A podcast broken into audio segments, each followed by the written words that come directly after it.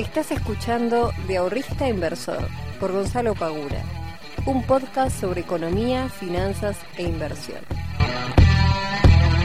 Muy buenas tardes, muy buenos días y muy buenas noches para todos y para todas. Bienvenidos y bienvenidas a un nuevo capítulo del podcast de Invertir en Conocimiento. Mi nombre es Gonzalo Pagura soy el fundador de IEC, el responsable de traerte todas las semanas un nuevo capítulo este, hablando sobre finanzas, sobre economía y sobre todas estas cuestiones que tanto me gustan y quiero transmitirte un poco esa pasión que tengo por las inversiones. Así que si es la primera vez que escuchás este podcast, tenés, no sé, creo que 120 y pico de podcast para escucharte. Y te recomiendo que en la descripción de este capítulo vas a encontrar un link para llegar a la web donde vas a poder ver una masterclass de inversión totalmente gratuita. Así que si no la has visto todavía, anda al link mírala porque es una este, clase de dos horas totalmente gratuita para que tengas un pantallazo introductorio sobre algunos de los activos financieros que podés llegar a encontrar en el mercado. Dicho esto, y obviamente siempre recordándole que si me hacen el gran favor de compartir este podcast si creen que les representa o si les transmite algún tipo de valor en sus redes sociales, yo voy a estar más que agradecido, así cada vez se va sumando más gente y más gente puede aprovechar este tipo de contenidos que me parece eh, que son muy importantes para poder aprender un poquito sobre el mundo de las finanzas. Gente, hoy les vengo a hablar sobre un, un tema que este, realmente a mí particularmente me cambió la vida eh, a partir de que lo empecé a aplicar en mi vida, valga la redundancia, que es la planificación financiera. ¿Y por qué traigo este tema a colación ahora? Y bueno, porque hoy es 2 de junio, estamos a mitad de año, y tenemos que empezar a revisar cuáles son los aciertos y desaciertos que nosotros tuvimos en nuestra planificación financiera. Antes que eso, viendo cómo está toda la situación, realmente no voy a hacer una introducción ahora de, mercados y de economía porque no hay este, demasiadas cosas para decir. Aquellos que estén medio este, eh, enojados con el mundo cripto porque se cayó, bueno, hoy la verdad que fue un día bastante tranquilo, algunas repuntaron un poquito. Eh, el Merval viene bastante bien, sinceramente. Viene bastante bien el Merval, ganando un 20 y pico por ciento en lo que fue del mes de mayo, creo que un 22,5. Así que un muy, muy buen rendimiento obtener un 22% de ganancia eh, solamente en un mes. Tengamos en cuenta eso. Así que no voy a hacer demasiada... voy a decir esto nada más. Solamente eso. Eh, y que me habían preguntado mucho sobre el tema de bonos, etcétera. Lo repito de vuelta. Si yo me voy a poner a comprar bonos soberanos eh, pretendiendo una subida de precio del bono, Sinceramente, si, o sea, si yo me voy a poner a hacer trading, entre comillas, o especulación de precio en el bono, en función de lo que pueda llegar a pasar con la negociación del FMI, etc., sinceramente yo prefiero poner esa plata en otro tipo de especulaciones para ver si con el, eh, la diferencia de precio puedo ganar. Si yo voy a comprar para ver de, no sé, el bono vale 30 dólares, a ver si llega a no sé, qué sé yo, 60 dólares. Bueno, yo prefiero especular con mis dólares en, ya sea una acción de, no sé, alguna empresa X o una criptomoneda, por ejemplo. Yo, particularmente, ¿bien? Pero bueno, este es un comentario porque me hubo, muchas preguntas al respecto y nada, lo quería aclarar. Eh, obviamente que es una, una decisión totalmente eh, personal, cada uno puede elegir lo que quiera, es entendible. Obviamente que la variación de precio de los bonos tampoco es la misma que la variación de precio de una criptomoneda. Así que digamos que eh, esa suba, si se llegara a dar, sería de manera más paulatina y las bajas serían también de manera más paulatina, por lo cual es entendible que eh, aquellos que, que, están especulando con la suba de precios, por ejemplo, de un bono, eh, no están asumiendo tanto riesgo como así aquellos que están especulando con la suba de precios de una criptomoneda. Son dos cosas totalmente distintas, pero bueno, en mi perfil de riesgo y en mi eh, forma de invertir, yo elijo inversiones más arriesgadas si voy a estar especulando con una ganancia por diferencia de precios. Bien, vamos a me voy a meter de lleno en el, en el tema del día de hoy, que es la planificación financiera. ¿Por qué quiero hablar de planificación financiera? Porque a mí realmente se los digo, desde que lo comencé a hacer me cambió totalmente el panorama em, de cómo encarar mis finanzas personales. Y aparte porque hacía bastante, me parece que no, había, no hablaba sobre ningún tema de finanzas personales, así que eh, está bueno traerlo a colación. Em, cuando uno empieza a planificar sus finanzas, cuando uno empieza a poner números arriba de una planilla de Excel o en un papel o una aplicación o lo que fuere, uno empieza a ganar cierta eh, previsibilidad, que no es poco para un contexto tan impredecible. Tener cierta previsibilidad realmente no, nos da cierta eh, certeza, cierta tranquilidad al momento de empezar a intentar optimizar nuestras finanzas. Entonces, algo que yo hago todos los años, ya hace bastante, no sé exactamente cuánto, pero hace bastante, es armar una planificación anual. Tanto personal como eh, laboral, en este caso. Que la laboral obviamente no hace tanto que la hago porque Invertir Conocimiento tiene dos años nada más de edad, así que...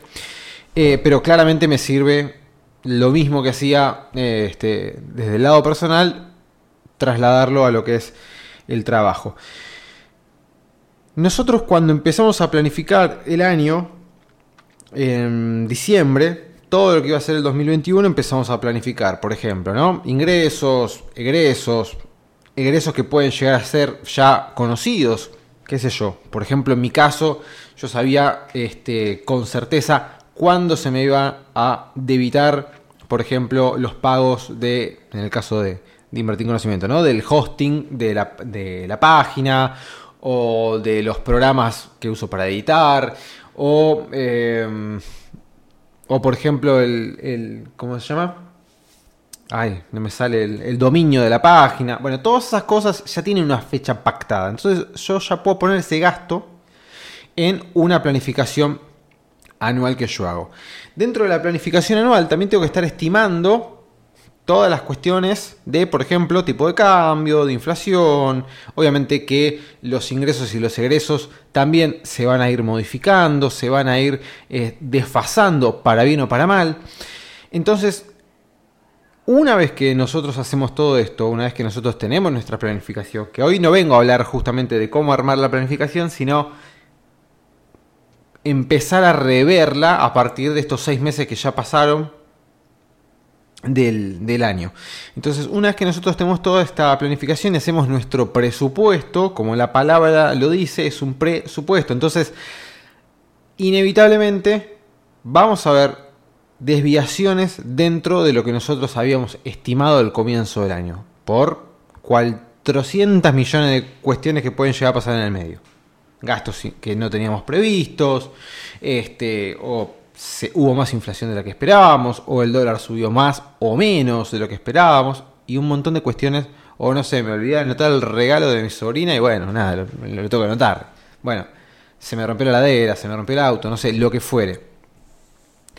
Eh, pero lo interesante es ver cuánto se desvió en estos primeros seis meses, va, en realidad cinco meses, o sea, recién estamos arrancando junio. Para esta primera mitad del año, cuál fue el resultado de lo que yo presupuesté versus la realidad.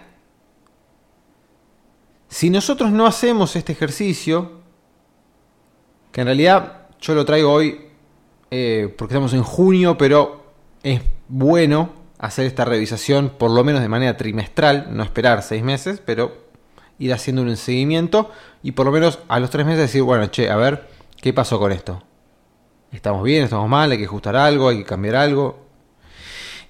Cuando nosotros frenamos un segundo y nos tomamos un ratito para comparar los gastos y los ingresos reales que hemos tenido todos estos meses versus los gastos y los ingresos que habíamos planificado que íbamos a tener, ahí vamos a encontrar dos resultados muy interesantes. Primero, ver realmente cuáles son las desviaciones entre una cosa y la otra, cuáles son las diferencias.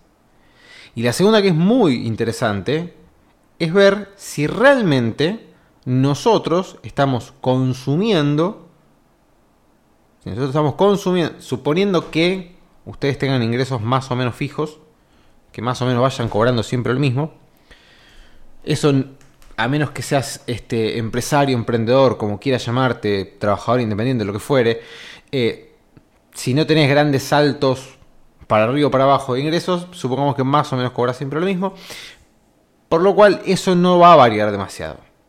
Podés haber estimado o subestimado o sobreestimado un poco tu sueldo, dependiendo de las paritarias que tuviste, etcétera, pero más o menos eso generalmente es lo que más fácil eh, es uno de los ítems que mayor eh, porcentaje de aciertos tiene cuando nosotros vamos a rever nuestra planificación. Ahora, no así el consumo. ¿Y cuál es ese punto que yo decía interesante sobre el tema del consumo?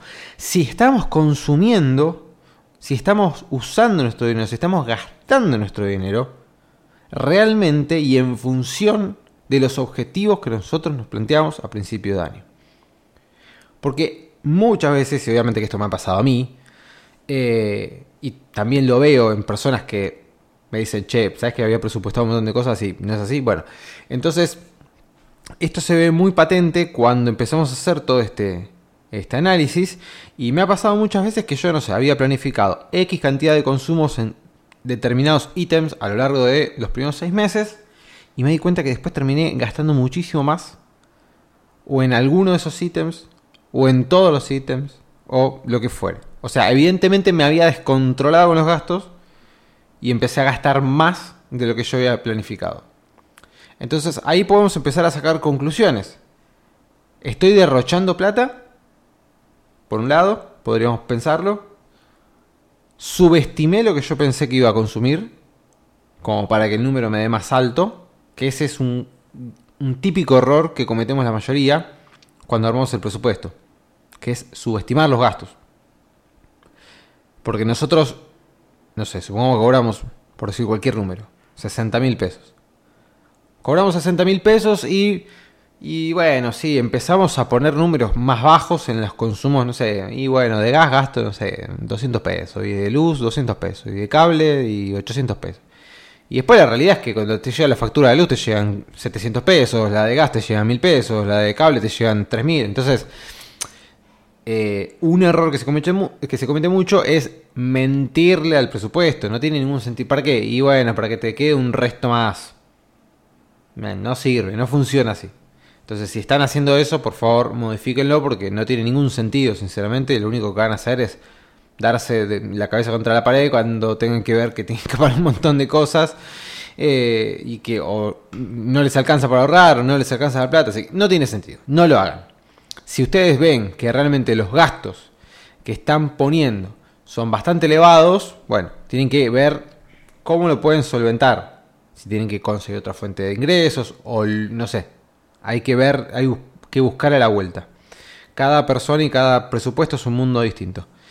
Em, pero es muy interesante ver cómo nosotros fuimos consumiendo versus lo que nosotros nos habíamos planteado de que deberíamos consumir. O sea, ¿cuál es la tasa, o mejor dicho, cuál es el gasto promedio que vos tenés mensualmente? ¿Cuál es? Yo tengo un número que decís, bueno, si no gasta, o sea, yo tengo un número que vos decís, si no gastara, eh, o si no se me aparece ningún gasto extraordinario, ¿sí? No sé, se me rompe algo en la casa, se me rompe la compu, qué sé yo, se me pincha un caño, se me rompe la ladera, se me rompe, bueno, el auto ya lo vendí, no lo tengo, por ahora, hasta que me den el nuevo, pero, este, eh, no sé, se te rompe el auto, lo que fuere, ¿sí? yo ya tengo un número de decir, bueno, esta es la base. Esta es la base que yo tengo que cubrir sí o sí. Este es el número de mis gastos fijos. Bien. Así que yo ya ese número lo tengo. ¿Vos lo tenés? Si no tenés, deberías tenerlo. Para saber lo mínimo que deberías estar teniendo para poder empezar a presupuestar y obtener después un ahorro, etc. Entonces, cuando vos ya tenés ese número y cuando vos lo vas comparando y decís, che, no, pero yo había presupuestado que iba a gastar en comida, no sé, 15 lucas por mes y estoy gastando 20, ¿qué pasó? Puse de menos, estoy comprando, no sé, qué sé yo, me estoy dando demasiados gustos cuando voy al supermercado. o aumentó mucho la comida. Empezamos a ver. Y en función de cada uno de esos ítems que nosotros eh, estamos cargando en nuestro presupuesto, comida, viajes, eh, no sé, vacaciones, gustos, restaurantes, no sé, los ítems, eso lo manejan ustedes como quieran, gimnasio, no sé, educación, lo que fuere. Una vez que nosotros vamos haciendo la revisión de cada uno de esos ítems y encontramos que hay algunos que claramente llaman la atención, que están bastante por encima o bastante por debajo, también puede pasar tranquilamente, bastante por encima o por debajo de lo que nosotros habíamos presupuestado, tenemos que hacer foco en eso y ver dónde está el problema. O mejor dicho, dónde, em, dónde nosotros nos hemos equivocado. Si estimamos mal, si realmente la economía no ayudó y hubo más inflación de la que esperábamos y todo se fue al demonio, no sé, no importa.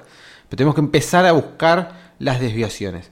Y en función de eso, cuando nosotros hicimos el análisis y hemos descubierto que habíamos presupuestado 15 lucas de... Em, perdón, yo hablo así y, sé que, este, que me escucha gente de, qué sé yo, de Uruguay, de México, de otros países, que les mando un fuerte abrazo, me parece increíble que me escuchen en otros países. Eh, perdón que hable bien a lo, argentino, cuando digo 15 lucas son 15 mil pesos. Eh, gasto 15 mil pesos, pero en realidad después terminé gastando 20, presupuesté 15 y estoy gastando 20. Y determiné que estoy terminando gastando 20 mil pesos por eh, una cuestión inflacionaria, o sea que no es que yo estoy gastando y estando, me estoy dando muchos gustos cada vez que voy al supermercado, sino que evidentemente estoy comprando la misma cantidad de alimentos, pero lamentablemente subieron mucho más de precio de lo que yo había previsto. Es entonces cuando nosotros tenemos que hacer la segunda parte del presupuesto, que es rever, rever lo que nos queda para la otra mitad del año, o sea, el segundo semestre del año. Para ver si evidentemente, por ejemplo, la inflación en alimentos puede seguir este camino, si va a empezar a estabilizarse. Yo sé que ustedes estarán pensando, ¿Cómo carajo yo puedo llegar a establecer eso? Es dificilísimo, ya lo sé. Es muy complicado. Es difícil. Y lo más probable es que no le vayan a pegar. Yo, o sea, con todos estos temas de inflación, con una inflación del 50%, es muy difícil. Eh, no sé, yo a veces pongo inflación, eh, no sé, mayo, 3% y termina siendo del 4%. Y está bien, sí, le pifié por un punto, mala suerte. Eh, pero nosotros tenemos que empezar a rever para los próximos seis meses, porque tranquilamente se nos pueden haber aparecido también gastos nuevos que van a estar dentro de estos, no sé, supongamos que se nos rompió el celular. Aparato más esencial en nuestra vida como el celular hoy en día no existe prácticamente. Eh, bueno, la ladera, ponele. Eh, celular, se te rompió el celular, no te sirve para nada, te tenés que ir a comprar un celular nuevo. Bueno, listo, me voy a comprar un celular nuevo. ¿Cuánto vale un celular nuevo? ¿Qué sé yo? 40 mil mangos. Bueno, listo, me voy a comprar este, un celular a 40 mil pesos. ¿Lo puedo pagar en 18 cuotas, en 12 cuotas? Sí, listo, lo pago en 12 cuotas. Bueno, esas 12 cuotas que vos estás pagando de celular nuevo no las tenías previstas porque no tenías previsto que se te iba a romper el celular. Y si no tenés un fondo de emergencias para gastar o utilizarlo. O si lo tenés, pero no lo querés usar en un celular, bueno, son 12 cuotas nuevas que antes no tenías previstas, entonces ahora vos las tenés que incorporar a tu presupuesto para ver cuál va a ser el futuro ahorro, cuál va a ser la futura inversión, cuáles son todas tus futuras posibilidades que antes no tenías previstas. Entonces, para no hacer demasiado extensivo todo esto, me parece que la idea se, comprendió, pero lo que quiero que se. Eh, lo que quiero que se lleven de esto es, es muy importante, número, punto número uno, tener un presupuesto. Por más de que cuando lo vayan a revisar no hayan acertado en nada porque o no ayudó la inflación, no ayudó el tipo de cambio, o es la primera vez que lo hacen y no tienen experiencia haciendo un presupuesto y no les salió bien, no importa. Pero hay que hacer un presupuesto. Si las empresas, si los gobiernos todos los años hacen un presupuesto es por algo. ¿Por qué nosotros como personas, como individuos, no lo vamos a hacer? También tenemos que hacerlo para poder ganar cierta previsibilidad en un mundo totalmente impredecible. Entonces, punto número uno, hagan el presupuesto. Si ya lo hicieron, los felicito. Luego, revísenlo. Vayan haciendo un seguimiento. Si lo pueden hacer de manera trimestral, fantástico. Pero vayan haciendo un seguimiento. Vean cuáles son las cosas en las que no, no acertaron y las que mayor desacierto tuvieron. Pongan foco en esas y vean cuáles fueron las causas de esos desaciertos revean cuáles son los gastos que tienen actuales y cuáles son los ingresos también que tienen actualmente para ver si hay que hacer modificaciones en la segunda parte del presupuesto.